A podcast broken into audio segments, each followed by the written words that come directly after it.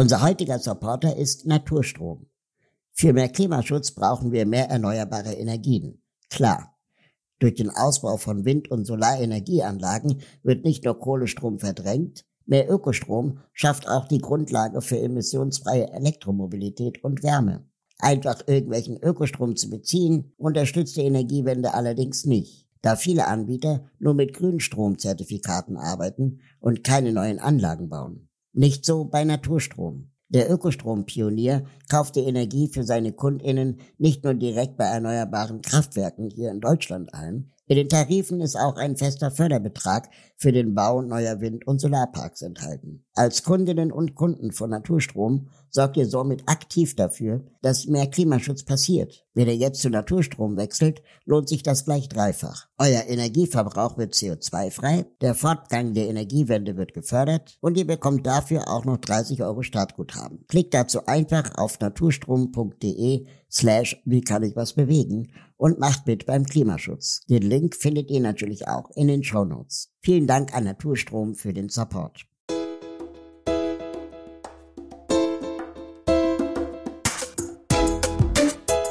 Wenn wir es hier nicht schaffen, die Klimakrise aufzuhalten, wie sollen wir das denn global schaffen?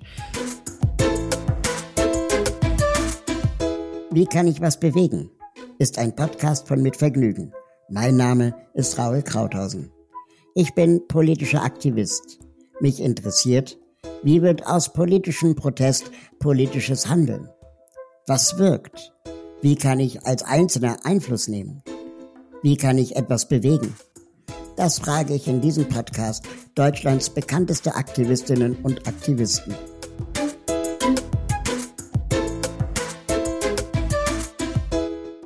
Katrin Heineberger ist seit ihrem 13. Lebensjahr Aktivistin. Die heute 34-Jährige ist im Umfeld von Shells Ölraffinerien im Rheinland aufgewachsen. Deshalb begann sie so früh ihre Stimme gegen die Klimakrise zu erheben. Zuerst bei der Greenpeace Jugendarbeitsgemeinschaft, dann auch in der Grünen Jugend. Nach vielen Jahren des Aktivismus will sie nun auch im Bundestag dafür kämpfen, dass mit dem Kohlewahnsinn schnellstmöglich Schluss ist und wir alle noch eine Chance auf eine lebenswerte Zukunft haben. Hallo Katrin, schön, dass du Zeit gefunden hast, äh, mit mir ähm, über den konstruktiven Aktivismus zu sprechen. Kannst du uns vielleicht gerade mal beschreiben, wie es in Lützerath aussieht? Lützerath ist ein sehr kleines Dorf im Rheinland und ungefähr 200 Meter entfernt steht der Kohlebagger und frisst gerade jeden Tag in seine Richtung. Ähm, dahinter liegt der Tagebau, 200 Meter tief, der Braunkohletagebau Garzweiler. Und Lützerath liegt somit an der Grenze. Wir nennen es sehr symbolisch auch die 1,5 Grad Grenze, denn die, die Frage, ob wir es schaffen, hier die Kohlebagger zum Stoppen zu bringen, hier bis zum Stoppen zu bringen, dass wir Braunkohle weiter verfeuern, das bedeutet auch die Frage, werden wir es schaffen, das Pariser Abkommen einzuhalten, die 1,5 Grad Grenze einzuhalten. Und ist es so, dass, also wie lange dauert es, bis Lützerath erreicht ist von dem Bagger? Der Kohlekonzern RWE möchte schon im nächsten Herbst Lützerath abreißen. Äh, vor wenigen Monaten im Januar haben sie schon einige Häuser, wo die Menschen bereits ausgezogen sind, abgerissen. Aber in Lützerath leben noch Menschen und es gibt einen Bauern, Bauer Eckhardt, ähm, den möchte Lütz, äh, den möchte RWE jetzt enteignen und der hat ein wunderschönes, altes, sehr altes Bauernhaus, schon sehr lange in Familienbesitz. Ähm, und er hat jetzt Klage erhoben gegen die Enteignung, weil er möchte dort bleiben und er sieht es nicht ein, dass er sein Zuhause verlieren soll in einer Zeit, wo wir alle wissen, dass wir eigentlich gar keine Braunkohle mehr verfeuern dürfen. Ähm, auf den meisten Bildern, die es ja von dir gibt, äh, stehen im Hintergrund der, der Tagebau. Also man, man sieht, es ja, ist auch riesiges Gelände, das macht man sich als, als Städter irgendwie, ähm, der, der jetzt nicht so an der Front ist, oft gar nicht so klar, wie groß diese Fläche ist. Ähm, fühlst du noch was, wenn du vor diesen gigantischen Löchern und Flächen stehst, oder ist es für dich schon dein, dein Alltag geworden? Äh, man kann, man, es kann einfach gar kein Alltag werden. Also immer wenn ich dort stehe, dann ist es ja einfach eine zerstörte tote Mondlandschaft bis zum Horizont. Ähm, mich treibt es an. Ich, immer wenn ich halt dort, dort bin, ähm, an der, an der Kante entlang gehe, dann weiß ich so, okay, hier, das ist mein Struggle. Wenn wir es hier nicht schaffen, die Klimakrise aufzuhalten, wie sollen wir das denn global schaffen? Und deswegen treibt, treibt mich das halt jedes Mal von neuem an. Du hast mal gesagt, dass du seit 13 Lebensjahren Aktivistin bist. Ähm, das ist sehr früh. ähm, was hat dich denn so früh schon politisiert? Gab es da irgendwie einen Moment, an den du dich erinnern kannst? Ja, das ähm, vielleicht war es gar kein ein sehr konkreter Moment, sondern äh, es kam schleichend, würde ich sagen. Ich bin aufgewachsen hier im Rheinland, direkt im Schatten von Shells Ölraffinerie und zwar der größten Ölraffinerie hier in Deutschland ähm, am Rhein, im, am Kölner Süden. Und ich habe sehr viel Zeit immer in der Natur verbracht. Es gibt da ein wunderschönes Auenwald-Ökosystem.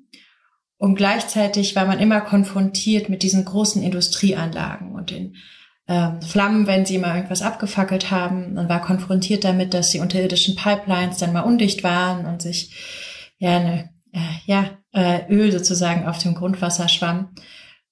Also habe ich schon sehr früh miterlebt, wie große fossile Konzerne, wie, wie fahrlässig sie mit ihrer, mit der Umwelt umgehen und damit halt auch mit, ähm, mit, der, mit der Gesundheit der Menschen.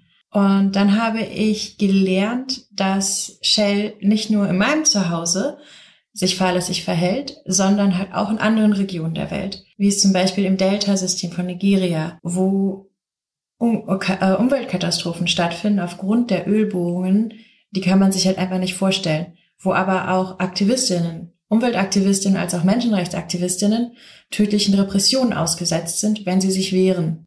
Und also wie sehr diesem, diesem Konzern es alles darum geht, im Hier und Jetzt kurzfristig einen Profit zu machen und wie sehr ihnen Menschenrechte egal sind, wenn, wenn sie die Existenzgrundlage von ganzen Bevölkerungsgruppen zerstören.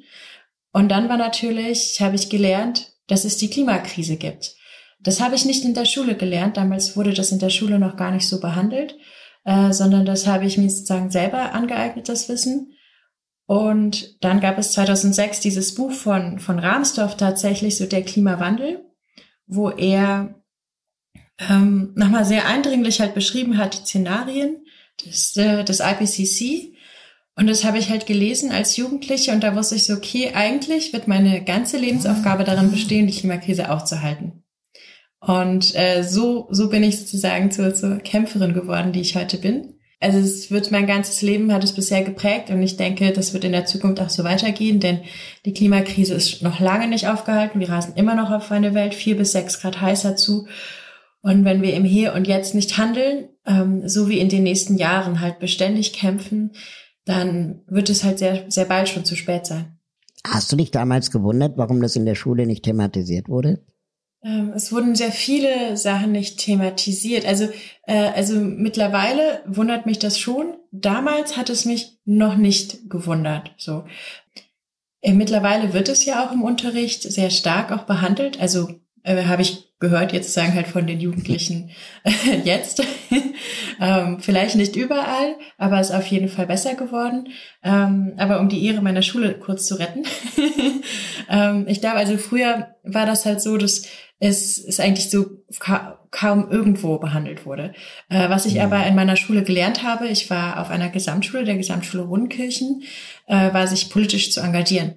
Also wir haben nicht nur gelernt, wie theoretisch Politik funktioniert, sondern auch ähm, wurden halt sehr dazu ermutigt und sehr praktisch äh, zu engagieren. Und ich war in der Schülerinnenvertretung, war dann auch die Schulsprecherin und habe dadurch halt gelernt, ähm, ja die Interessen meiner Schülerinnen gegenüber der Schulleitung ähm, ja für sie mich für sie stark zu machen, äh, sie versuchen durchzusetzen und da natürlich dann auch sozusagen halt die ersten Auseinandersetzungen gehabt, äh, gelernt, welch, also wie ich sozusagen halt auch mit, mit den Hierarchien umgehe, wie ich mich halt auch manchmal gegen sie stellen muss, äh, damit es halt meinen Schülerinnen besser geht äh, damit halt ihre Interessen gesehen werden.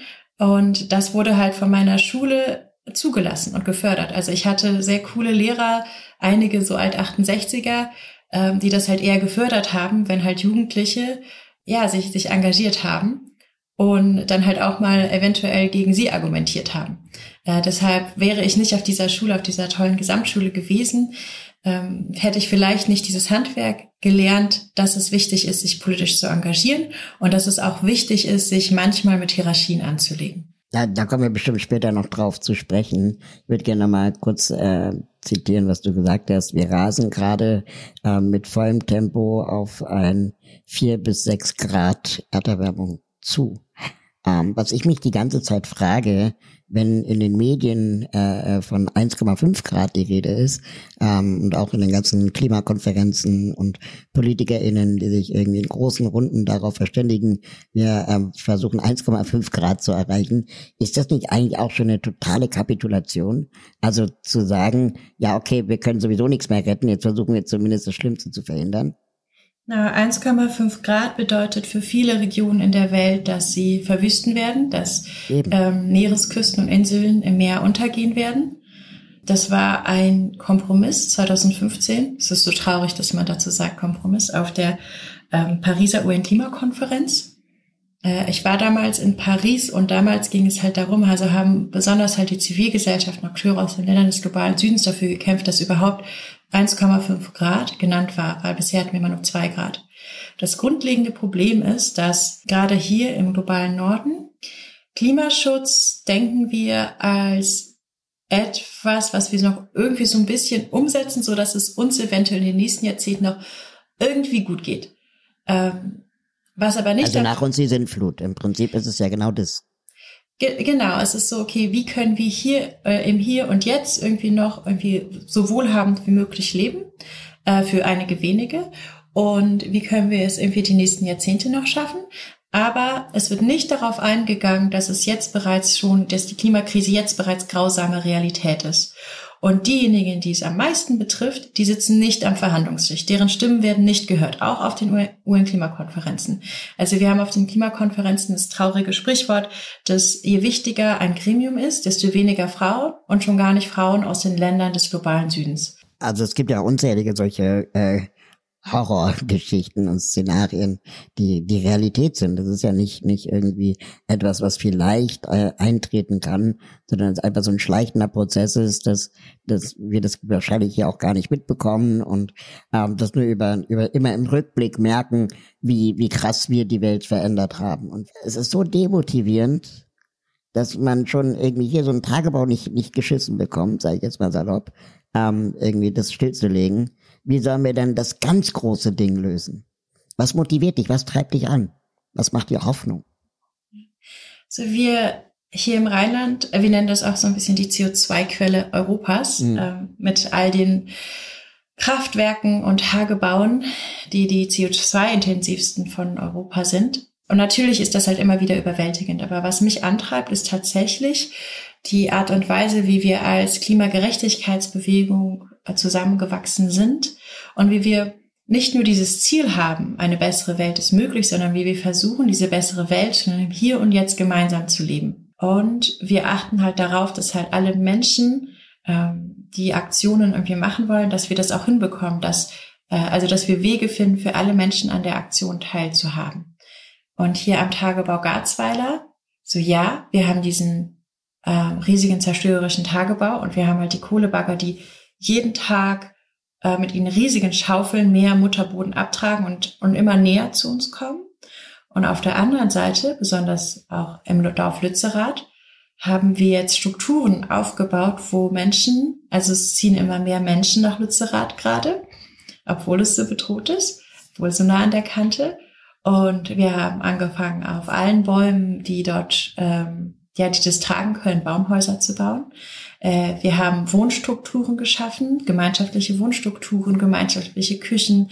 Ähm, und wir haben beständig gemeinschaftliches sozusagen halt Programm. Also wir haben eine riesige Community dort geschaffen, die bereits versucht zu leben, wohin wir wollen. Es geht hier nicht nur um den Widerstand gegen die Tagebau, sondern es geht bereits darum, eine, die Gesellschaft aufzubauen, ähm, die wir uns wünschen. Schauen wir uns noch mal kurz die ZerstörerInnen an die ähm, das Ganze letztendlich auch zugelassen haben oder zumindest nicht äh, beendet haben. Wer hat in Nordrhein-Westfalen klimapolitisch mehr Schaden angerichtet? Armin Laschet oder Hannelore Kraft? ähm, mein, mein Papa, der, das ist so ein kölsches Original, der hat diesen Spruch irgendwie alle in einen Sack. Äh, daran musste ich gerade denken. Ähm, was, also was halt einfach Realität ist, dass in den letzten Jahrzehnten hat halt die Klimapolitik, die die eine Regierung waren, die haben halt versagt, weil sie nicht so gehandelt haben, wie es die Klimakrise, wie, wie sie hätten handeln müssen. Sie hatten alle Daten auf dem Tisch, sie haben es nicht gemacht. Die, die aktuell regieren, auch die versagen angesichts der Klimakrise. Obwohl ihnen nicht nur mittlerweile alle Daten auf dem Tisch liegen, sondern es halt auch eine sehr starke Bewegung dafür gibt. Und einer der Gründe ist, dass äh, die Politik sehr eng verflochten ist mit den Interessen der fossilen Industrie. Und das merken wir hier in Nordrhein-Westfalen sehr deutlich, egal ob SPD oder CDU, ähm, egal ob auf lokaler Ebene oder auf äh, ja, Landesebene. Der Kohlekonzern, aber auch die anderen Konzerne sind sehr gut darin zu lobbyieren, sind sehr gut darin, halt diese engen Verflechtungen aufzubauen. Und RWE sagt der Landesregierung, was sie jetzt zu tun hat. Und äh, das krasseste Beispiel ist die Räumung des Hambacher Waldes. Sie wussten, ein Gerichtsurteil steht aus. Ähm, aber RWE hat halt den Wunsch, dass der Wald jetzt endlich mal geräumt wird, damit sie ab Oktober roden können. Und dann hat Reul und Laschet, die haben nach einem Grund gesucht. Und es gibt sogar eine Videoaufnahme, wo Laschet halt sagt, natürlich habe ich nach einem Grund gesucht, natürlich. Und dann absurderweise haben sie Brandschutz als Grund dann genommen. Die, die Baumhäuser hätten keinen ausreichenden Brandschutz. In jedem Baumhaus ist ein Feuerlöcher. So, also Baumhäuser haben genügend Brandschutz, das ist nicht das Problem. Aber sie haben das dann als Grund genommen, um äh, im Sommer dann anzufangen zu räumen. Obwohl sie wussten, da ist noch ein Gerichtsurteil. Und sie haben damit absichtlich sehr viele Menschen in Lebensgefahr gebracht Sie haben absichtlich den sozialen Frieden meiner Region gefährdet. Und im Nachhinein war das komplett unnötig, weil das Gericht hat gesagt, jo, es wird jetzt erstmal nicht äh, gerodet. Und es wurden einfach sehr viele Menschen jeden Alters wurden verletzt und es, sie wurden traumatisiert und ein Mensch lebt nicht mehr. Und das zeigt halt einfach so deutlich, wie die, die aktuelle Regierung ähm, die Menschen einfach im Stich lässt. So. Ich glaube, ich kann die, die, diese Frage nicht so gut. Also ich glaube, es ist halt wirklich so, alle bitte in einem Sack rein und ja. ah. also ich kann das total nachvollziehen. Ähm, wenn jetzt jemand wie Hannelore Kraft, ich meine, die war SPD, ähm, direkt aus dem Amt als NRW-Ministerpräsidentin in den Aufsichtsrat eines Steinkohlekonzerns wechselt, nämlich der RAG, ähm, ist das also dann ist das ja genau ein Hinweis darauf, wie groß der Anteil NRWs an der Klimakrise ist. Beziehungsweise, warum geht so jemand direkt dahin? Also ein, eine Ministerpräsidentin, die eigentlich die Rechte des, ja, des Volkes vertreten sollte oder der, der BürgerInnen, ähm, macht dann genau das Gegenteil. Genau, das habe ich mich auch gefragt, als ich das damals gehört hatte. Dachte so, okay, warum ist das jetzt nochmal nötig? Weil das natürlich einfach auch, ja, also es verdeutlicht einfach nochmal diese, diese klare Vernetzung. Und es macht zum, zum Zweiten, macht es nochmal sehr deutlich, dass es halt leider halt auch viele Politikerinnen gibt, die dann auch wieder auf ihr kurzfristiges Profitinteresse sozusagen halt schauen. Und da wünsche ich mir halt einfach, das hört sich jetzt irgendwie sehr, sehr moralisch hochtragend an, aber einfach mehr Anstand von Politikerinnen. Sie sind nicht dazu da, der fossilen Industrie zu dienen, sie sind dazu da, dem Interesse der Bevölkerung, äh, das Interesse der Bevölkerung zu vertreten.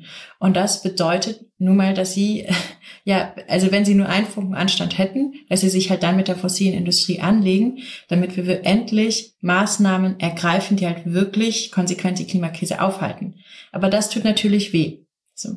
Also sich mit der fossilen Industrie anzulegen und einen riesigen Wandel aller Sektoren herbeizupushen, das ist natürlich etwas, wo man sich dann halt auch wirklich anlegen muss. Und ich habe das Gefühl, dass sehr viele Politikerinnen, auch wenn sie sich halt immer unglaublich selbstdarstellerisch aufplustern, im Grunde genommen dann doch viel zu, zu verängstigt sind, so um äh, mutig äh, voranzugehen, um sich mutig anzulegen. Also jeder Wahlkampf äh, an den ich mich erinnere. Ähm, egal sogar von welcher Partei, außer vielleicht AfD. Aber äh, jeder, in jedem Wahlkampf gibt es irgendwie immer eine, eine umweltpolitische Note. Ja, also selbst von der CDU wird dann darüber gesprochen, wir bauen ein modernes Deutschland, äh, vielleicht 30 Jahre nach den anderen, klimaneutral, aber die Richtung ist ja im Prinzip klar. Und ähm, gleichzeitig passiert dann eben sowas, dass, dass PolitikerInnen eben in Energiekonzerne wechseln und dort einfach weiter die, die, die Lobbypolitik betreiben. Ähm, führt das deiner Meinung nach nicht auch zu dieser Politikverdrossenheit, die wir momentan haben. Also ich empfinde das zumindest so. Ich fühle mich wirklich verarscht. Also ich fühle mich verarscht am Anfang bis Ende. Ich legitimiere mit meiner Wahl, ähm, weil sie mir etwas versprechen, weil sie nicht einhalten, genau dieses Verhalten. Und die Alternative kann ja nur sein, ich gehe nicht mehr wählen. Oder ich radikalisiere mich, werde Aktivist, Aktivistin. Ist das, ist, siehst du das auch so oder bin ich da irgendwie einfach auch zu streng? Ähm, also es führt auf jeden Fall zu Politiker in Verdruss. Ähm, wenn sich, also das konkreteste Beispiel ist ja auch gerade halt die, die Maskenaffären, wo dann immer mehr rauskommt, wie sich halt Politikerinnen in einer Situation der, der großen Not sich daran irgendwie bereichern, dass sie halt ähm, Maskengeschäfte vermitteln.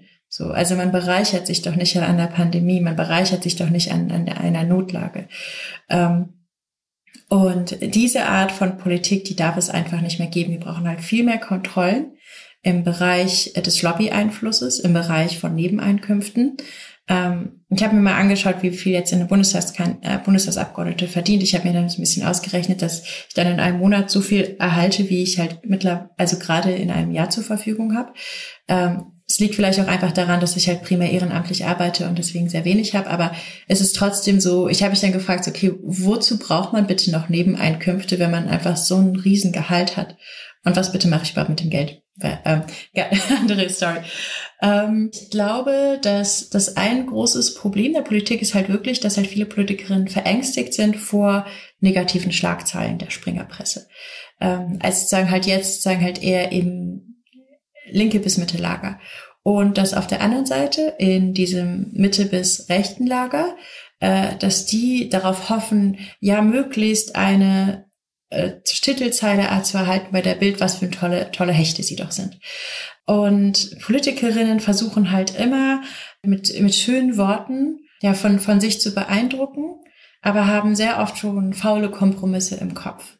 Und dieses Denken geht aber angesichts der Klimakrise einfach nicht. Also man kann keine Kompromisse mit Naturgesetzen machen. Das ist ein wunderschöner Spruch von Fridays for Future, den ich richtig gerne mag.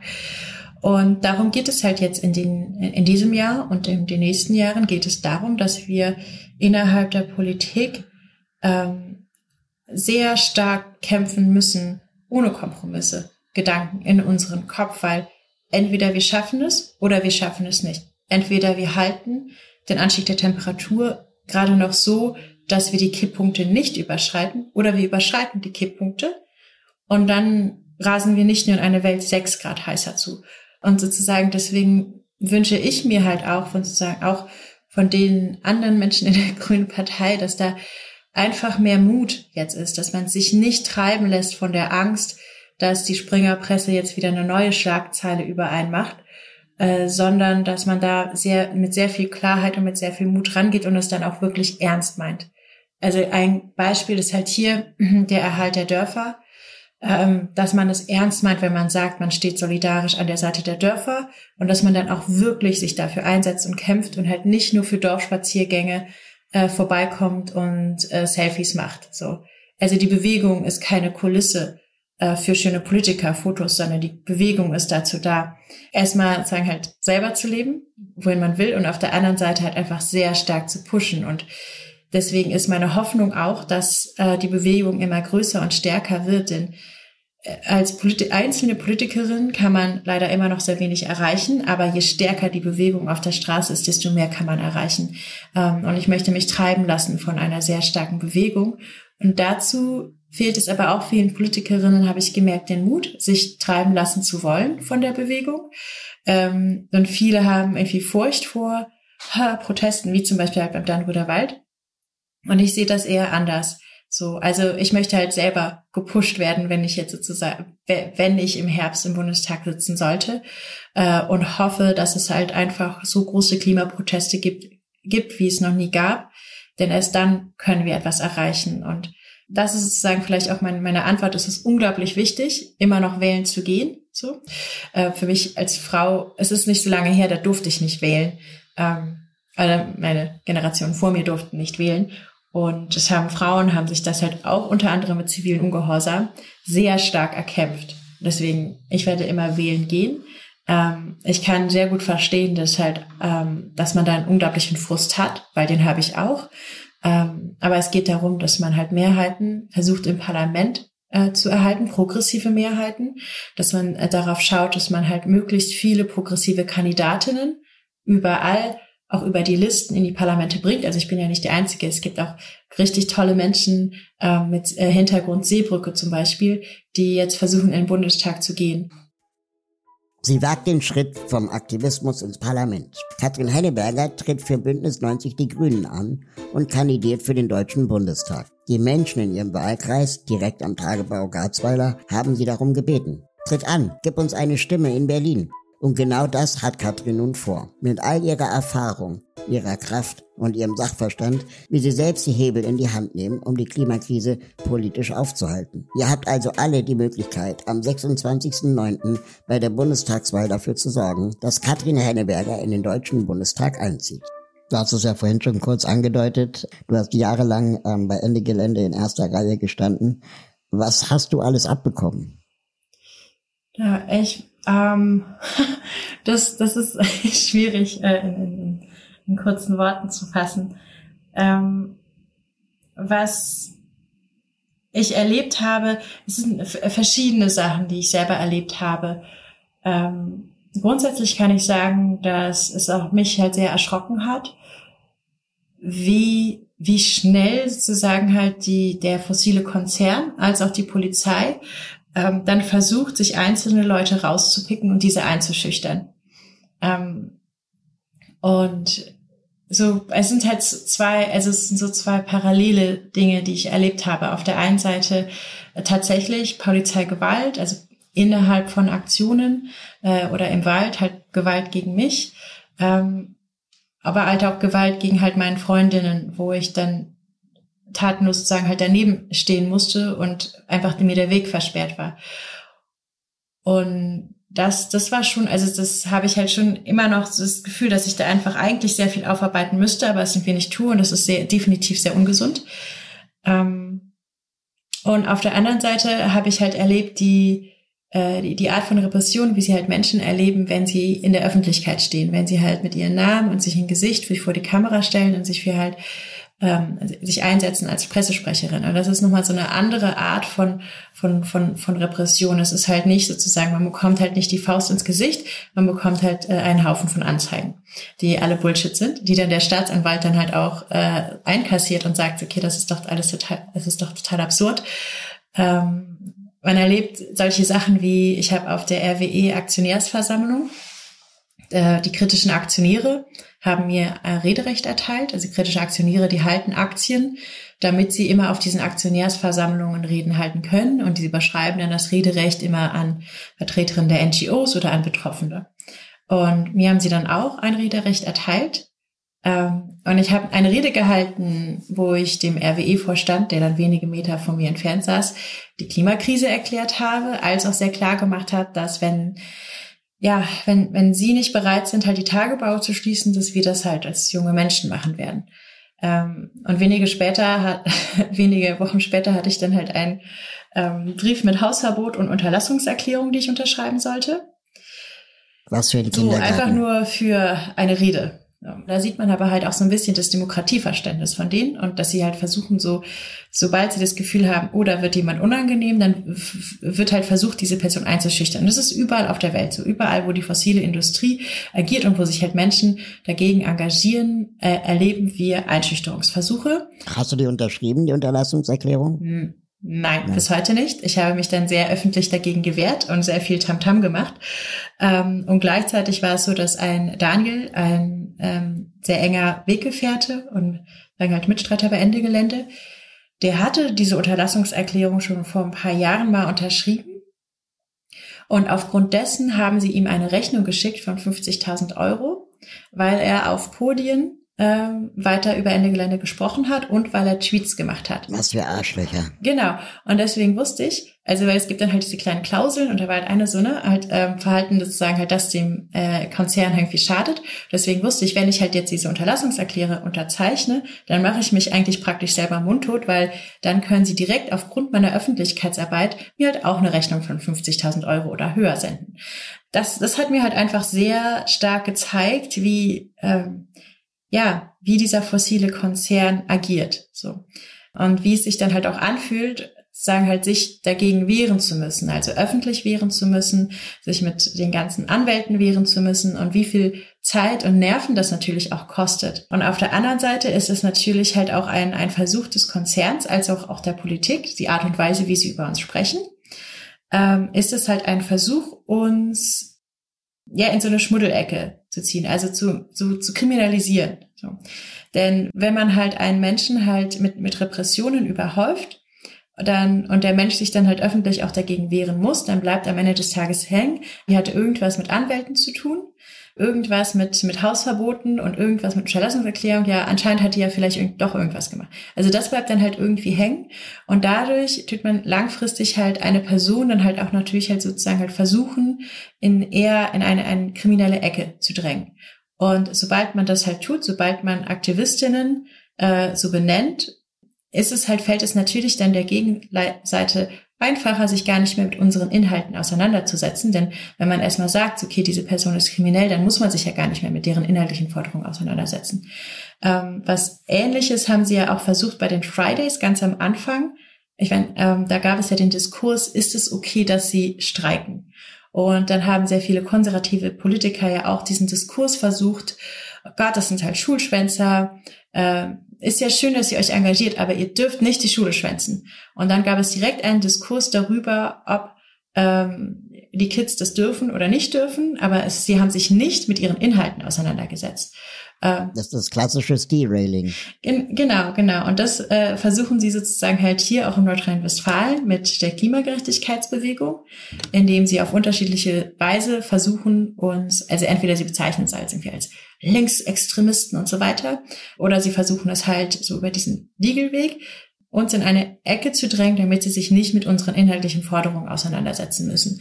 Ähm, und das ist natürlich ein sehr, sehr bequemer Weg für Laschet und Co., das, äh, diesen, diesen Weg zu gehen. Aber also jetzt mal ein Gedankenspiel, ja. Ähm, wenn man schon kriminalisiert wird, obwohl man sich an Recht und Gesetz hält, obwohl man niemandem Schaden antut, ist dann der Sprung eigentlich nicht weit, ähm, zu sagen, ja, also wenn ich schon kriminell bin, dann kann ich ja vielleicht auch andere Maßnahmen ergreifen, die äh, vielleicht nicht mehr mit dem Gesetz vereinbar sind. Also so eine Radikalisierung letztendlich dann auch vielleicht leichter legitimiert wird, weil man ja schon kriminell behandelt wird. Und ähm, ich finde manchmal, mh, hm, also ich frage das alle Interviewgästinnen, ähm, ob diese diese Idee, dass der Protest auf jeden Fall gewaltfrei sein muss, und dass der Protest auf jeden Fall ähm, höchstens ziviler Ungehorsam sein darf. Ähm, ob das nicht auch schon ein, ein zu frühes Inkettenlegen der eigenen Kräfte ist, weil die andere Seite ist ja bereit, Gewalt anzuwenden. Genau, also wir haben ja einen Aktionskonsens, wo wir auch sagen, wir, wir gefährden kein, kein Menschenleben. So, wir verhalten mhm. uns ruhig und besonnen. Und das hat ja auch etwas da, also sehr zentral damit zu tun, dass wir eine andere Welt haben wollen, eine andere Gesellschaft, wo es halt nicht zu diesen Gewaltexzessen kommt. Und den Schmerz, den ich erlebt habe, den Schmerz, den, den, den meine Freundin erlebt habe, den möchte ich keinen anderen Menschen antun. Ähm, deswegen, für mich ist das halt sehr, sehr zentral, dass wir, egal wie sehr sie auf uns einprügeln, dass wir weiter auf da, das aufbauen, in der wir leben wollen. Ja klar, es wäre natürlich auch eine Spirale, die, die man weiter äh, am Leben hält und Öl ins Feuer gießt und so weiter. Ich habe manchmal, das, ich frage mich manchmal, ob wir das nicht zu früh ausschließen. Ich will keinen auffordern, das, darum geht's mir nicht, sondern ob wir, ähm, also würde ich jemanden, der jetzt im Sinne der, der, des Klimaschutzes ein Auto anzündet, würde ich den als, ähm, sagen wir mal, ideologisch näher stehenden als der RWE gegenüber, würde ich den aufhalten zum Beispiel. Jeder Jack ist anders, sagen wir da in Köln. Ähm. Genau.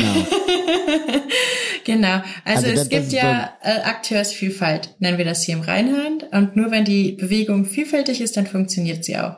Und es braucht auf der einen Seite die NGOs, die klagen, klagen, klagen. Es braucht irgendwie Bündnisse, die riesige Demos organisieren. Und es braucht Menschen, die Baumhäuser bauen. Ähm, und dann bekommen wir halt ein Gemisch, das halt funktionieren wird. So. Ähm, genau. Aber was machen wir mit der Person, die das Auto anzündet? Mir liegen dazu keine Informationen vor, dass irgendwo ein Auto angezündet worden ist. Ja, aber also im, im linken Spektrum gegen, äh, gegen, gegen Rechtsradikalismus oder gegen den Kapitalismus gibt's das ja schon. Ähm, das ist jetzt auch wahrscheinlich nicht mehr weit und dauert nicht mehr lange, bis es auch äh, Klimaaktivistinnen gibt, die aus Verzweiflung das tun werden. Ähm, genau, also das ist halt eine Aktionsform, die definitiv vielleicht in anderen Gruppen besteht. Hm. Ähm, und das ist jetzt nicht die Aktionsform meiner Bezugsgruppe. Mhm. Ähm, aber mir liegen halt sozusagen dazu keine Informationen vor, deswegen kann ich dazu leider nicht sagen. Das war auch eher ein theoretisches Gedankenspiel. Also wie würde man sich da positionieren? Weil die Gefahr ist ja immer groß, dass die äh, die linke Seite, also die die Leute, die für für progressiven Wandel ist, für für Klimarettung und soziale Gerechtigkeit und so, dass die ja tendenziell dann auch dazu neigt, sich gegenseitig zu zu vereinzeln, zu ähm, äh, zu Maßregeln und dann hält man sich so sehr mit sich selber auf, dass der Gegner einfach so weitermachen kann wie bisher. Ja. Ne? Also, also das, deswegen meine ich halt auch so, ähm, es gibt halt unterschiedliche Akteure mit unterschiedlichen hm. Aktionsformen. Ähm, es ist wichtig, dass man als Klimagerechtigkeitsbewegung solidarisch zusammensteht. Ähm, und was, also genau, also was jetzt halt wer macht, da hat man ja einfach sehr wenig Überblick drüber. Und wenn, ja. also sehr konkret, wenn mich halt ein, wo, wurde ich öfters angerufen von einzelnen Journalistinnen, ja, Frau Henneberger, äh, also als ich noch in meiner Funktion als Pressesprecherin, Heineberger, hier ist äh, irgendwo ein, irgendwas passiert. So. Sehr schön habe ich halt gerade keine Informationen, die mir dazu vorliegen ja, wie, was sagen Sie dazu? Äh, wollen Sie das kommentieren? Und dann habe ich immer gesagt, so, nein, das, das will ich nicht kommentieren, weil das ist halt nicht meine Aktions, also das ist halt, fällt nicht in dem Rahmen, wo meine Bezugsgruppe mhm. aktiv ist. So. Also warum sollte ich kommentieren, was andere machen oder halt vielleicht auch gar nicht machen, weil mir dazu gar keine Informationen vorliegen. Ich kommentiere nur das, was ich mit meinen eigenen Augen gesehen habe und wo ich selber anwesend war und wo ich das Gefühl habe, dazu muss ich jetzt irgendwie was sagen. Und weil es ist halt auch einfach so, dass halt sehr oft Falschinformationen vorliegen und dass dann halt mhm. sehr schnell auf irgendwem gezeigt wird, wo halt gar nicht, weiß, ähm, wo halt gar nichts irgendwie passiert ist. So und das ist sozusagen etwas, was ich halt sehr praktisch gelernt habe in den letzten Jahren. Ich kommentiere nur das, was halt mein, meine eigene Aktion betrifft. Ähm, immer wenn da, wo ich war, war es halt eher so, dass, dass das Problem halt tatsächlich war, dass es halt die Polizei war, die sich nicht benommen hat. Ähm, und die Polizei war, die halt aggressiv angefangen hat zu schubsen und äh, Menschen äh, anzubrüllen und zu schlagen. So, so das sind sozusagen halt die Fälle, zu denen ich halt reden kann. So über die halt viel zu wenig geredet über, wird, über Polizeigewalt. Und ähm, das finde ich halt besonders dramatisch an unserer Gesellschaft, dass Menschen äh, die Polizeigewalt erfahren und die dann versuchen, sich dagegen zu wehren auf dem rechtlichen Wege, äh, die werden halt nicht geschützt. Die haben sehr, sehr wenig Erfolg. Also Polizistinnen, die sich nicht benehmen, die werden ähm, kaum belangt. Und das finde ich halt ist ein, ein, ein riesiges Problem, denn ich finde, wenn man halt verbeamtet ist, wenn man halt angestellt ist und sich nicht benimmt, sich halt nicht an die Regeln hält und halt die, die, die Bevölkerung drangsaliert, dann müssen halt diese Personen, äh, müssen, müssen sich halt zur Verantwortung ziehen. Genauso wie alle anderen Menschen auch, wenn sie Gewalt ausüben gegen andere Menschen. Also sagen halt, für mich ist halt eher ein, äh, was, was mir sehr nachhängt, ist sozusagen halt immer dieses, dieses erlebt zu haben, dass Polizeigewalt halt wirklich ein großes Problem ist. Und gleichzeitig zu erleben, dass halt, wenn sich halt Menschen gerichtlich versuchen zu wehren, damit das halt aufgeklärt wird, wie viel mehr Probleme und Repressionen sie erhalten. Ähm, weshalb das dann mhm. halt auch in den nächsten Jahren für mich als Parlament, wenn ich halt dann im Bundestag bin, als Parlamentarierin, wird das halt auch eine eine sehr große Aufgabe für mich sein, als parlamentarische Beobachtung immer vor Ort zu sein. Und das dann halt auch immer sehr klar, also einzuschreiten und zu kritisieren, wenn es halt zu solchen Vorfällen kommen sollte.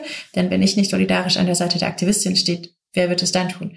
Und das, das Zweite ist, dass wir halt andere Strukturen schaffen müssen, damit es halt Menschen, die Polizeigewalt erfahren, dass es denen halt einfacher gemacht wird und sicherer, ähm, sich dann auf gerichtlichen Wege dagegen zu wehren und Gerechtigkeit zu erfahren. So.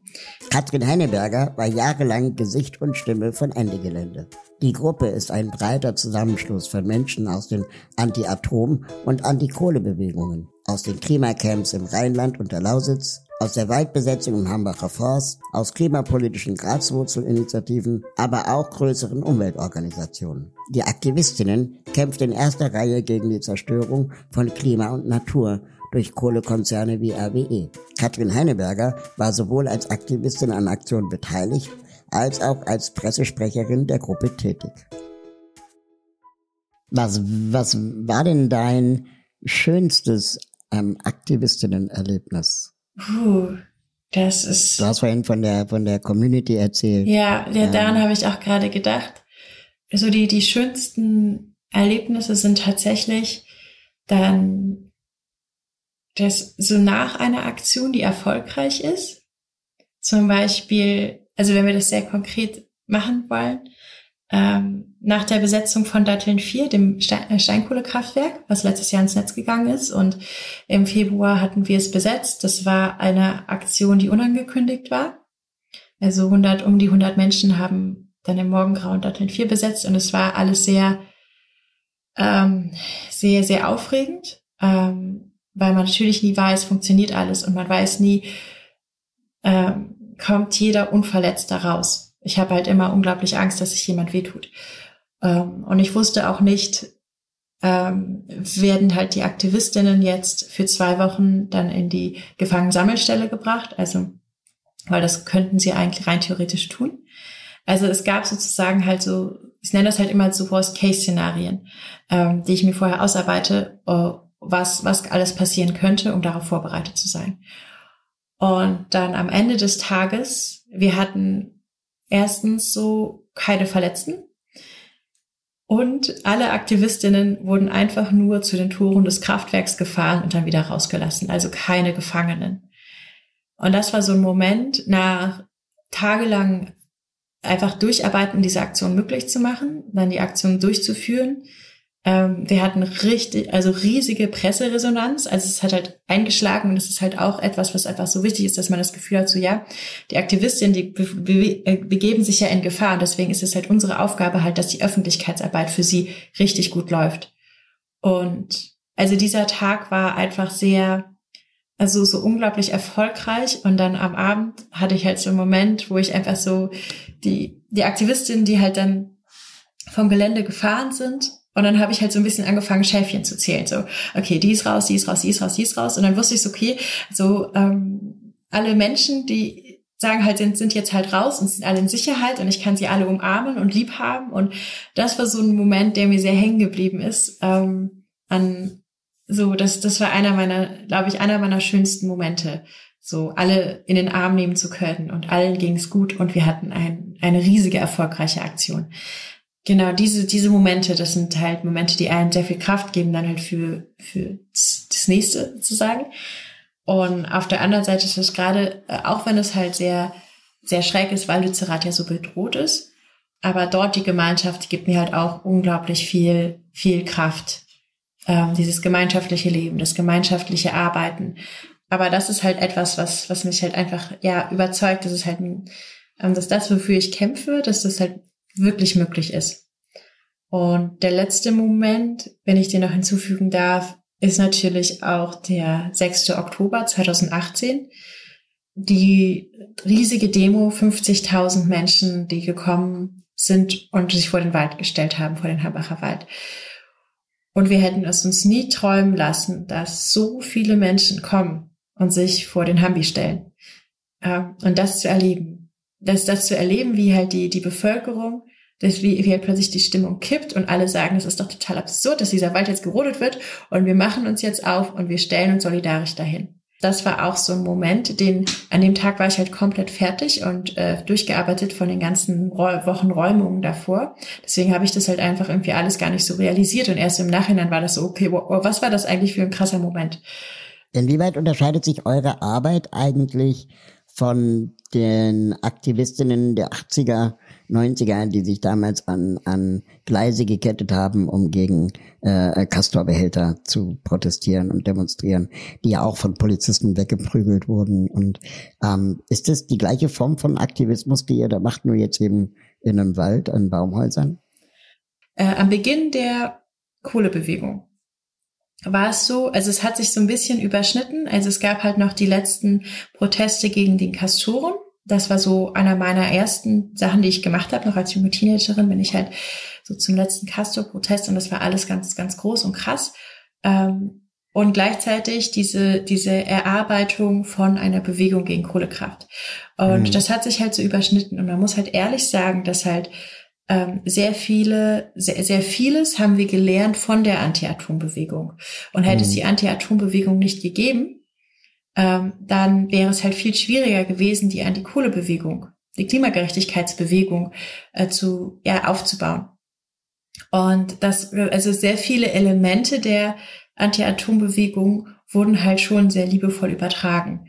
Also die, die ersten Aktionen kann ich mich hier erinnern auch, äh, wo es halt tatsächlich darum ging, die Kohlebahn zu blockieren. Also es gibt halt eine, eine Bahnlinie, da fährt nur die Kohlebahn also nur die, die Transporter mit der Braunkohle, äh, vom Tagebau zum Kraftwerk.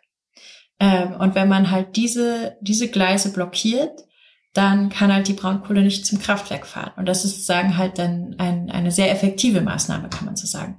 Ähm, und diese, diese Maßnahme, also wie, wie man sich halt mit einem Lock-on äh, an die Gleise kettet, das ist ja eins zu eins das, was halt die Anti-Atom-Bewegung bei den Castor-Transporten gemacht hat. Also da ist halt sehr viel Wissen übertragen worden, sehr viel, wie kann man etwas auf effektive, aber auch für die Aktivistinnen sichere Weise machen. Mhm.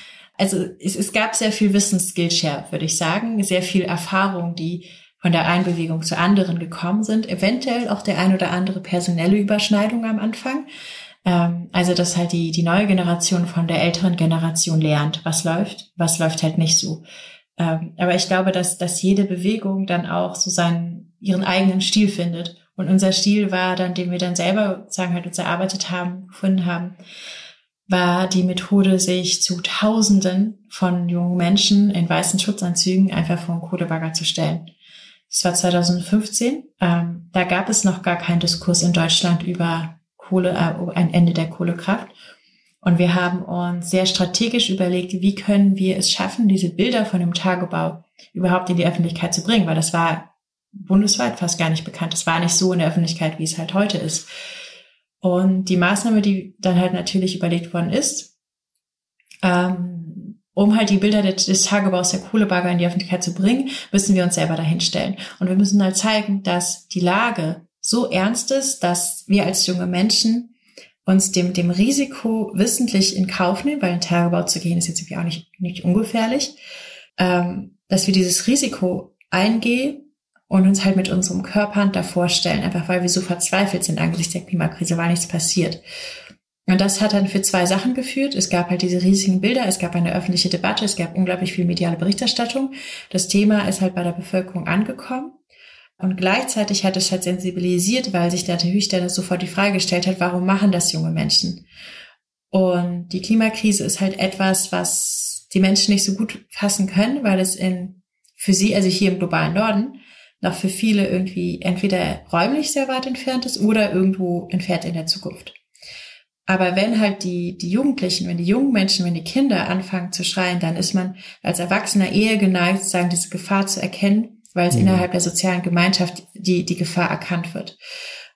Aber erzähl uns doch mal, wie, wie so ein, ähm, wie so eine Organisation abläuft. Weil Ende Gelände, wenn ich das richtig verstehe, ist ja kein, äh, kein Verein oder so, sondern irgendwie eher so wahrscheinlich ganz viele WhatsApp-Gruppen oder Telegram-Gruppen oder Signal oder, oder was auch immer, wo man sich dann orga organisiert und dann Informationen von Gruppe zu Gruppe weitergegeben werden müssen. Wie wird zum Beispiel so eine Aktion organisiert, wo tausende Menschen vor diesem Wald äh, stehen ähm, 50.000 Menschen, also wie schaffst du diese Welle? Ähm, diese Demo von 50.000 Menschen, die hat dazu geführt, dass halt der Diskurs nachhaltig verschoben worden ist. Und erst diese 50.000 Menschen vor dem Wald, das hat dazu geführt, dass halt in der Kohlekommission der Hami überhaupt ein Thema war. Äh, diese 50.000 Menschen wären aber niemals dahin gekommen, wenn nicht in jahrelanger Arbeit teilweise wenige Menschen sehr viel geleistet hätten haben und auch, da kommen wir wieder auf die Akteursvielfalt, ähm, ist sehr viel auf sehr unterschiedlichen Wegen. Also wenn nicht eine Handvoll von Anarchisten sich entschlossen hätte, wir bauen jetzt hier einfach mal Baumhäuser, hätte es diese Waldbesetzung so nicht gegeben, hätte es diese Öffentlichkeit und diesen Diskurs darum so nicht gegeben, hätte es plötzlich halt nicht die Waldspaziergänge dann gegeben, die dann ähm, vom Waldführer Zobel organisiert worden sind, ähm, die dann halt sehr viele bürgerliche Leute in den Wald gebracht haben. Also das eine baut auf das andere auf und am Ende haben sich dann die großen NGOs angeschlossen, Organisationen wie Campact, Greenpeace, BUND und man hat in einer, einer einem riesigen äh, Orga-Act, wie sie halt dann auch eine große Organisation machen können, hat man dann diese riesige Demo organisiert mit dieser ganzen Organisation der Busse von allen Ecken des Landes. Also das ist ja halt dann auch eine andere Art von Organisation. Es braucht halt immer einzelne Menschen, die so ein bisschen die Steine ins Rollen bringen. Und was folgt, was folgen kann, ist dann halt eine Lawine. Das ist aber dann halt wichtig, dass dann halt am Ende halt wirklich die Akteure zusammenkommen und dass man solidarisch nebeneinander steht. Also, dass man sich solidarisch verhält mit den Menschen, die die Baumhäuser halten ähm, und nicht zulässt, dass, dass man sich halt auseinanderbringt, nur weil Laschet sagt, uh, die, die in den Baumhäusern sind, sind kriminell. So. Und genau das ist halt äh, nicht passiert. Also es gab keine Insolidarisierung, sondern man hat zusammengestanden. Nimm uns einmal mit in einen ja. Tag von dir.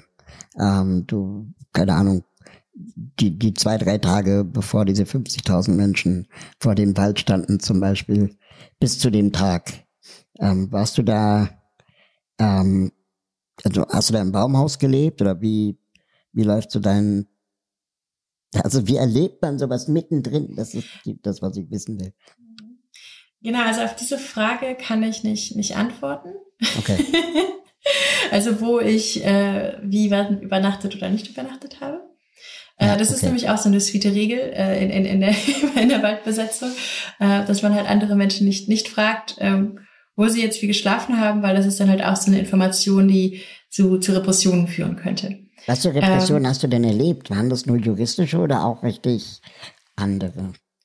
Äh, also aufgrund halt meiner Öffentlichkeitsarbeit natürlich halt diese Schikanen und Einschüchterungsversuche von RWE und auch leider auch von der Polizei.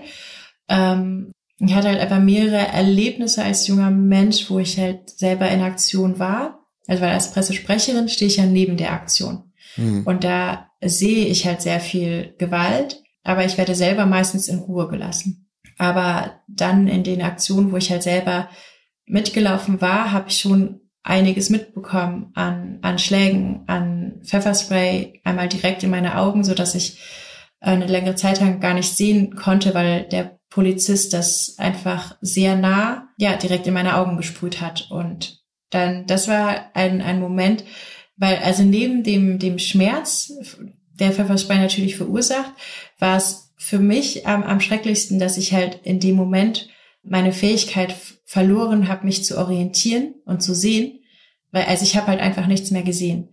Äh, und es hat sich halt einfach nur auf diesen Schmerz konzentriert und gleichzeitig wusste ich so, okay, um mich herum prügelt die Polizei aber weiter und, und ich bin so, also ich habe mich halt einfach so schutzlos gefühlt, weil ich, ich wusste nicht, kommt jetzt noch irgendwas. Ähm, und da wurde ich halt Gott sei Dank dann noch von einer anderen Aktivistin dann rausgezogen und zur Seite gezogen. Also das ist halt dieser Punkt, dass man dann aufeinander aufpasst. So. Und das war halt so ein, so ein, so ein Moment, weil ich mich halt einfach so schutzlos gefühlt habe, mhm. der, der mir sehr nach, nachgehangen ist. So. Und auch immer noch heute, immer wenn ich halt irgendwelche Polizisten mit irgendwelchen Pfefferspray-Sachen in ihren Händen hantieren sehe, bin ich immer direkt so, okay, okay, okay, so Kapuze auf. also, dass das, ne, der Körper sammelt diese Erfahrung des Schmerzes das, und das, das bleibt dann an einem hängen. Manchmal habe ich halt Angst, dass ich abstumpfe, denn wenn man immer wieder solche Situationen erlebt, wo man halt in äh, Ge Gewalt erlebt oder sieht, dass halt andere Menschen Gewalt angetan wird, dass es dann halt irgendwann eine Normalität wird. Und manchmal habe ich halt Angst, dass ich halt tatsächlich halt abstumpfe. Ähm, aber noch, glaube ich, ist es nicht, nicht so. Zwischendurch etwas Wichtiges in eigener Sache. Am 25. Oktober erscheint das Buch Wie kann ich was bewegen? Die Kraft des konstruktiven Aktivismus im Verlag Körper Edition. Mein Co-Autor Benjamin Schwarz und ich haben für dieses Buch mit 15 der bekanntesten Aktivistinnen und Aktivisten Deutschlands gesprochen. Wir wollten herausfinden, gibt es einen konstruktiven Aktivismus? Und wenn ja, wie sieht er aus? Soll Aktivismus überhaupt Probleme lösen oder nur benennen? Diese und viele andere Fragen beantwortet das Buch Wie kann ich was bewegen? Wir freuen uns, wenn ihr es lest. Jetzt schon vorbestellen. Überall da, wo es Bücher gibt. Das äh, Berliner Amt für Verfassungsschutz hat Ende Gelände sogar als linksextremistisch eingestuft. Weißt du, was die Begründung war? Ähm ich meine, zum Verfassungsschutz sage ich halt immer, weil die halt auch hier in NRW mir ehrlich gesagt sehr auf die Nerven gehen äh, die sollen sich erstmal um ihr Nazi-Problem kümmern und dann mhm. reden wir weiter. So. So aus meiner, sagen wir mal, relativ weit von außen Perspektive auf die Klimabewegung, ich bin in einer anderen Bewegung aktiv, ähm, macht es den Eindruck, dass Ende Gelände schon die radikalere Form des Protestes in Deutschland ist. Äh, ist sie die Speerspitze, was das angeht, oder äh, sehe ich das falsch? Hm, ich würde uns da gar nicht so äh, besonders hervorheben. Ähm, also Ende Gelände gab es ja vor Fridays for Future und war deshalb auch sehr lange so das Bündnis, äh, was eine Anlaufstelle war für alle klimabewegten Menschen. Und jetzt hat sich so, also es gibt halt vielfältigere Akteure, was, was ich sehr cool finde, was halt die Bewegung insgesamt halt einfach größer und stärker macht. Ja, ich, ich glaube, Ende Gelände ist auch ein, ein Bündnis, was einfach sehr viel Lebensfreude macht, weil es einfach so, so schön ist, da zu arbeiten, weil man halt schon so, so eine andere, so einen anderen Diskurskultur hat. So, ähm, das macht es vielleicht halt besonders im Vergleich jetzt zu, zu, zu normalen Gesellschaft oder so, dass halt hier einfach schon zum Beispiel im Bereich ähm, Antirassismus und Feminismus, dass man wenigstens den Anspruch hat an sich selber, dass man antirassistisch und feministisch ist und dass man halt sein Diskursverhalten dementsprechend ändert. Und wir haben den bunten Finger, von dem habe ich noch gar nicht erzählt, oder? Der bunte Finger ist äh, da, wo auch Diversity gelebt und zelebriert und gemacht wird, wenn ich es richtig erinnere. Ja. Genau, der bunte Finger hat sich gegründet, als jemand sich gemeldet hat und gesagt hat, so, ich möchte auch Teil dieser Aktion sein, ich möchte auch in Aktion gehen. Ich sitze aber in einem Rollstuhl. Und mit einem Rollstuhlzagen halt in den Tagebau, wo es halt sandiger Boden ist, wo man halt irgendwie Meter hoch und runter und so weiter, äh, ist halt komplizierter. Und deswegen mhm. hat sich dann halt eine Gruppe gebildet und gesagt, okay, wir überlegen uns jetzt, wie können wir das möglich machen? Wie können wir es möglich machen, dass alle Menschen, die in Aktion gehen wollen, auch in Aktion gehen können, mit unterschiedlichen Bedürfnissen. Und das, daraus hat sich dann der bunte Finger gegründet. Genau, und der bunte Finger, der hat das erste Mal 2019 war der, sagen wir bei der Blockade von Garzweiler mit dabei. Und sie haben sich ein strategisch richtig gutes Ziel ausgesucht, und zwar nämlich die Zufahrtsstraße zum Tagebau für, für Autos und LKWs und so weiter und so fort. Dann haben sich halt noch mehr Menschen gefunden, die gesagt haben, so, boah, das ist, ähm, wir wollten auch schon immer Teil der Aktion waren, konnten es aber, also bisher gab es auch kein Angebot, da muss man auch sehr selbstkritisch äh, mit uns umgehen, dass wir halt noch kein Angebot halt bis dahin geschaffen hatten. Genau, und dann, dann gab es halt den ersten bunten Finger, der halt eine richtig stabile und erfolgreiche Blockade gemacht hat. Äh, und seitdem ist der Bestandteil von Ende Gelände und dann ein paar Monate später, äh, im Dezember, Ende November, Dezember war das, in der Lausitz bei der nächsten Ende Gelände Aktion, da wurden halt überall die Schienen blockiert. Und da gab mhm. es dann halt auch einen bunten Finger, der die Schienen mit blockiert hat. So. Wie finanziert sich eigentlich Ende Gelände? Durch Spenden. Also man kann auch auf unserer Homepage, da gibt es eine Spendeadresse, da kann man auch Spenden hinterlassen. Aber wieso glaubst du, dass du im Parlament mehr erreichen kannst als, als Aktivistin? Ich weiß gar nicht, ob ich mehr erreichen kann, aber ich habe keinen Bock mehr, dass ich diese Stelle dieses am Verhandlungstisch sitzen, dieses an den Hebel ziehen, dass ich das alten weißen Männern überlasse, die den Laden einfach nicht hinkriegen. So. Also das kommt bei mir halt auch teilweise sozusagen aus großer Frustration, dass ich sehe, Klimapolitik wird nicht das wird halt nicht gut gehandelt und dann werde ich mich nicht darauf verlassen, dass es andere tun. Ich werde es versuchen, selber zu tun. Vielleicht werde ich dabei auf die Nase fallen. Das ist okay. Äh, mein Mandat also wenn ich dann ein Mandat innehabe, das sehe ich auch gar nicht so als eigentlich mein Mandat an, sondern es ist ein Mandat, das halt der Klimagerechtigkeitsbewegung gehört. Weshalb es für mich unglaublich wichtig ist, mit den unterschiedlichsten Bündnissen, ähm, Organisationen und Strukturen sehr enge Beziehungen zu führen. Und meine Kandidatur ist ja hier am Tagebau Garzweiler, nicht ohne Grund. Also mein Wahlkreis liegt direkt am Tagebau Garzweiler. Und die Kandidatur hat begonnen auf der einen Seite durch Gespräche mit betroffenen Anwohnerinnen, die sich das gewünscht haben, dass ihre Perspektive endlich mal im Bundestag halt auch vertreten wird. Und sie sich jemanden gewünscht hat, wo sie wissen, okay, die hat sich schon für uns verprügeln lassen, dann wird sie eventuell auch gute Arbeit im Parlament für uns machen. Ähm, und für mich war es so ein entscheidender Moment auch, als Datteln 4 dann tatsächlich ans Netz gegangen ist. Äh, das war im Frühsommer im letzten Jahr. Wir haben natürlich halt auch Aktionen davor gemacht und dann gab es einen Moment, da saß ich, also am Kraftwerk ist ein Kanal, wo die Steinkohle drüber transportiert wird. Und auf der anderen Seite, es war ein wunderschöner sonniger Tag, saßen wir dann da im Gras, haben auf dieses Kraftwerk geblickt und die Schornsteine hatten halt angefangen zu rauchen. Und ich habe mich einfach so veralbert gefühlt. Ich habe gesagt, okay, das ist doch so absurd, dass wir im Jahr 2020 ein neues Kohlekraftwerk ans Netz gehen lassen. Jetzt, jetzt muss ich diesen Weg jetzt doch tatsächlich machen. So. Wir haben äh, für, für das Buch, das äh, wir ja gerade schreiben, unter anderem auch mit Philipp Bruch gesprochen vom Zentrum für politische Schönheit. Und ähm, er beschrieb als Gefahr für BerufspolitikerInnen die Dämonie der Macht. Also dass Macht und Geld Menschen ja irgendwie auch korrumpieren und vereinnahmen können, so wie es vielleicht auch bei Hannelore Kraft geschehen ist. Ähm, Theorie wie schützt du dich davor, beziehungsweise wie bereitest du dich vor, ähm, im Sinne der Klimabewegung im Parlament zu arbeiten?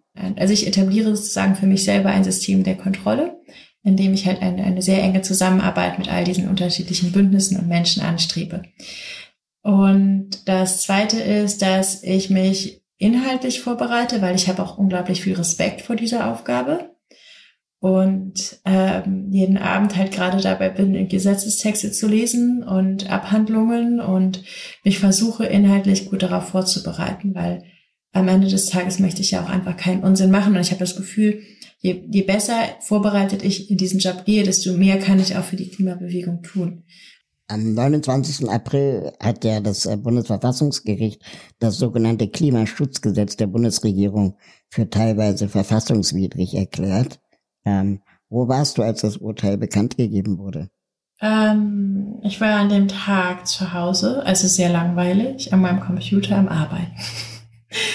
und habe die, also ich habe schon ein paar Tage eher ähm, davon gehört, dass halt diese Entscheidung ansteht, weil die Campaignerin von Greenpeace halt äh, sehr aufgeregt war und meinte so, okay, nee, die nächsten Tage habe ich jetzt für ein anderes Projekt, wo wir zusammenarbeiten, keine Zeit, weil ich muss das vorbereiten.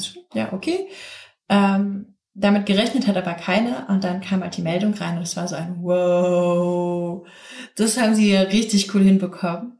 Also ich war einfach un unglaublich stolz auf, auf die Arbeit der, der, der, der unterschiedlichen Menschen, die sich ja da auch zusammengefunden haben und das durchgezogen haben. Was, was tust du dir Gutes, weil das ist nämlich auch etwas, was viele Aktivistinnen erzählt haben, ähm, dieses Activist Burnout.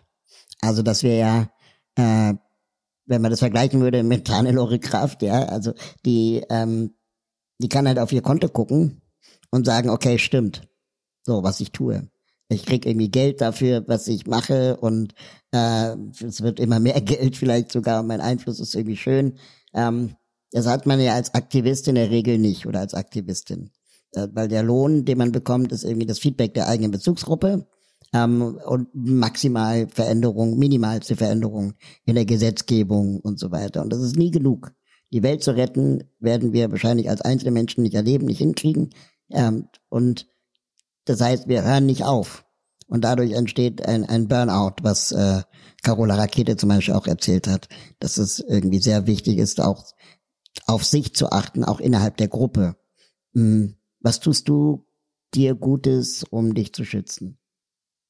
Ja, es ist äh, sehr sweet, dass du Caro erwähnst, weil sie hat mich tatsächlich schon ein paar Mal sehr eindeutig darauf hingewiesen, dass ich doch jetzt mal einen Gang runterschalten sollte. Es, es fällt mir unglaublich schwer, Pausen zu machen.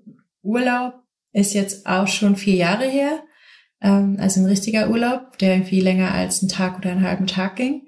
Ich, ich mache einfach weiter. So, und das ist auch okay. Also ich habe mich irgendwie so eingependelt, dass mein Leben einfach ständiges Arbeiten ist. Ich bin sehr, sehr froh, wenn ich ab und zu mal vielleicht für ein paar Stunden klettern kann. Und das ist, das reicht, das ist okay. Also ich habe mich daran einfach jetzt so, ich habe mich damit abgefunden, kann man sagen. Aber ich, ich möchte es keinem anderen Menschen raten, weil man gibt halt einfach sein ganzes Leben so ein bisschen auf für, für die Idee, dass man vielleicht etwas bewirken könnte. Ist es eine Typfrage oder kann man das lernen? Du hast aufgegeben, hast du gesagt. Äh, ja, und, und ich, ähm, vielleicht bin ich ja wieder einfach ein sehr gutes abschreckendes Beispiel. In der Klimabewegung werden ja nicht die Menschen abgefeiert, die nonstop arbeiten, sondern man hat halt einfach ein sehr gesundes Verständnis von Awareness. Ich glaube, für, für mich ist es halt einfach wichtig, da irgendwie so halbwegs gerade das alles zu überstehen. Ähm, und dadurch, dass ich halt auch natürlich halt Lohn arbeite, eher prekär Lohn arbeite, ist es dann natürlich halt auch, also für mich ist es halt auch zeitfrei, Zeit, also freie Zeit zu haben, Urlaub zu haben, ist für mich auch eine Frage des Geldes und des Luxus, muss man auch ehrlich sagen. Mhm. Selbst wenn ich halt mir jetzt Zeit machen wollen würde, Urlaub zu haben, ich habe eigentlich ganz sehr, sehr wenig auf meinem Konto. Ich, das ist traurigerweise, ist es sozusagen halt für mich ist nachhaltiger Aktivismus und Urlaub ist halt tatsächlich eine Frage des, des habe ich genug Geld überhaupt dafür und habe ich halt, schaffe ich das überhaupt? Neben sozusagen meinen Aktivismus-Ding, die ganze andere, Arbeit und Verpflichtung, die ich habe. Ähm, und da, glaube ich, gibt es halt einfach sehr, sehr vielen Menschen in unserer Gesellschaft so, die mehrere Jobs haben, die sich prekär über Wasser halten, für die auch Urlaub eine Frage des Luxus ist. Äh, ja, natürlich wäre es halt schön, Urlaub zu haben, aber den muss man sich halt auch erstmal leisten können. Und ja, ich kann das nicht. Was für Tipps hast du für junge Aktivistinnen und Aktivisten, die gerade erst anfangen, ähm, basierend auf deinen Erfahrungen? Also welche Fehler sollten sie vermeiden, beziehungsweise was sollten sie unbedingt tun? Äh, was sie unbedingt tun sollten, ist sich eine Bezugsgruppe aufbauen, einen Freundeskreis, wo äh, ihr aufeinander Acht gibt. Dass man halt immer links und rechts liebe Menschen um sich hat die, wenn, wenn es halt brenzlig wird, auf, auf einen auch aufpassen. Sei es, dass sie einen mal in den Arm nehmen oder sei es, dass sie halt einen schnell zur Seite ziehen, wenn irgendwas ist. Auch, dass man halt ehrliche Kritik zulässt. Also, dass man lernt zu verstehen, wann nehme ich Kritik an, an meine Arbeit und wann sollte ich sie abprallen lassen. Mhm. Und traurigerweise, was ich halt immer Gespräche führen muss, wenn ich halt Öffentlichkeitsskillshare gebe an junge Frauen, ist, ähm, dass junge Frauen, also besonders junge Frauen, wenn sie das Wort erheben in der Öffentlichkeit, dann werden sie mit sehr viel, äh, leider mit sehr, sehr viel Hass überschüttet, aber halt auch mit sehr viel sexistischen Hass. Wenn dann die junge Frau dann noch zufälligerweise nicht weiß ist, dann kommt noch rassiste, rassistische Hetze dazu. Also junge Frauen sind auf nochmal auf mehr als männlich gelesene Personen äh, von Hass und Hetze betroffen. Auf Social Media, besonders und sich traurigerweise immer noch darauf vorbereiten zu müssen und da einen Umgang mit zu finden. Ähm, ich finde, das ist ein Armutszeugnis unserer Gesellschaft, dass das immer noch so ist. Und ich würde mir da tatsächlich wünschen, dass die nächste Generation aktiv werden kann und Smartphone oder Megafon greifen kann, ohne sich damit auseinandersetzen zu müssen. Na, das ist sagen halt der Rat, den ich halt gebe. Sucht euch eine äh, baut euch eine sehr stabile Bezugsgruppe auf und lasst euch einen Pelz wachsen gegen Hass und Hetze. Du hast gerade ein gutes Stichwort geliefert für die letzte Frage, nämlich das Wort Generation. Wirst du ähm, in deiner Generation noch das Ende der Klimakrise erleben oder muss die folgende Generation weiterkämpfen? Äh, die Frage lässt sich wissenschaftlich beantworten. Wir haben hier und heute und wir haben die nächsten Jahre, äh, um die Klimakrise aufzuhalten. Mhm. Und wenn wir einen gewissen Punkt überschritten haben, egal was wir dann als Menschheit noch tun, wenn die Kipppunkte, wenn wir die Kipppunkte überschreiten, dann rasen wir in die Klimakatastrophe. Ähm, deswegen ist es tatsächlich eine sehr zentrale Frage, was meine Generation tut. Und wenn wir es schaffen, in den nächsten, ja, in diesem Jahr, als auch in die nächsten Jahre unsere CO2-Emissionen in Deutschland als auch global massiv zu senken, dann haben wir die Klimakrise aufgehalten. Und dann erlebt sozusagen halt meine, meine Generation eine neue Welt. Wenn wir das nicht schaffen, dann äh, wird es sehr düster werden für die nächste für diese Generation als auch für die nächste und die folgenden Generationen. Und das ist eine Welt, die wird so Grausamkeit, das, grausam sein, das können wir uns gar nicht vorstellen. Ich glaube, das wollen wir uns auch nicht vorstellen. Ähm, also wir, wir schützen, versuchen uns irgendwie psychologisch selbst davor zu schützen, was vielleicht ein Problem ist, weil dadurch handeln wir nicht so schnell. Mhm. Ähm, genau, deswegen äh, meine Generation muss alles dafür tun, die Klimakrise aufzuhalten. Und wenn es erst die nächste tut, dann ist es leider schon, wird es leider schon zu spät sein. Das ist sehr, sehr dunkel jetzt gesprochen, aber das ist einfach die wissenschaftliche Realität. Das sind auf jeden Fall sehr eindringliche, sehr nachdenkliche Worte zum Schluss dieser, dieser Folge. Ähm, ich danke dir sehr für deine Zeit. Wir haben krass überzogen, mega spannend. Könnte ewig so weitermachen. Aber es haben schon einige Wecker geklingelt. Ja, vielen lieben Dank dir für, für das Gespräch und die Einladung. Es war eine große Ehre, große Ehre, an dem Projekt teilhaben zu lassen. Und Fühl dich immer herzlich willkommen. Wenn ich kann euch mal auf jeden Fall im bunten Finger mindestens besuchen, ähm, aber sonst auch gerne mal die Kulisse. Das war's für heute. Vielen Dank fürs Zuhören. Ich freue mich über eure Bewertungen, Kommentare, Feedback und natürlich, wenn ihr den Podcast abonniert oder einer Person weiterempfehlt. Wie kann ich was bewegen? ist eine Produktion von Mitvergnügen und der Part GmbH für digitales Handeln. Lasst uns was bewegen. Bis bald.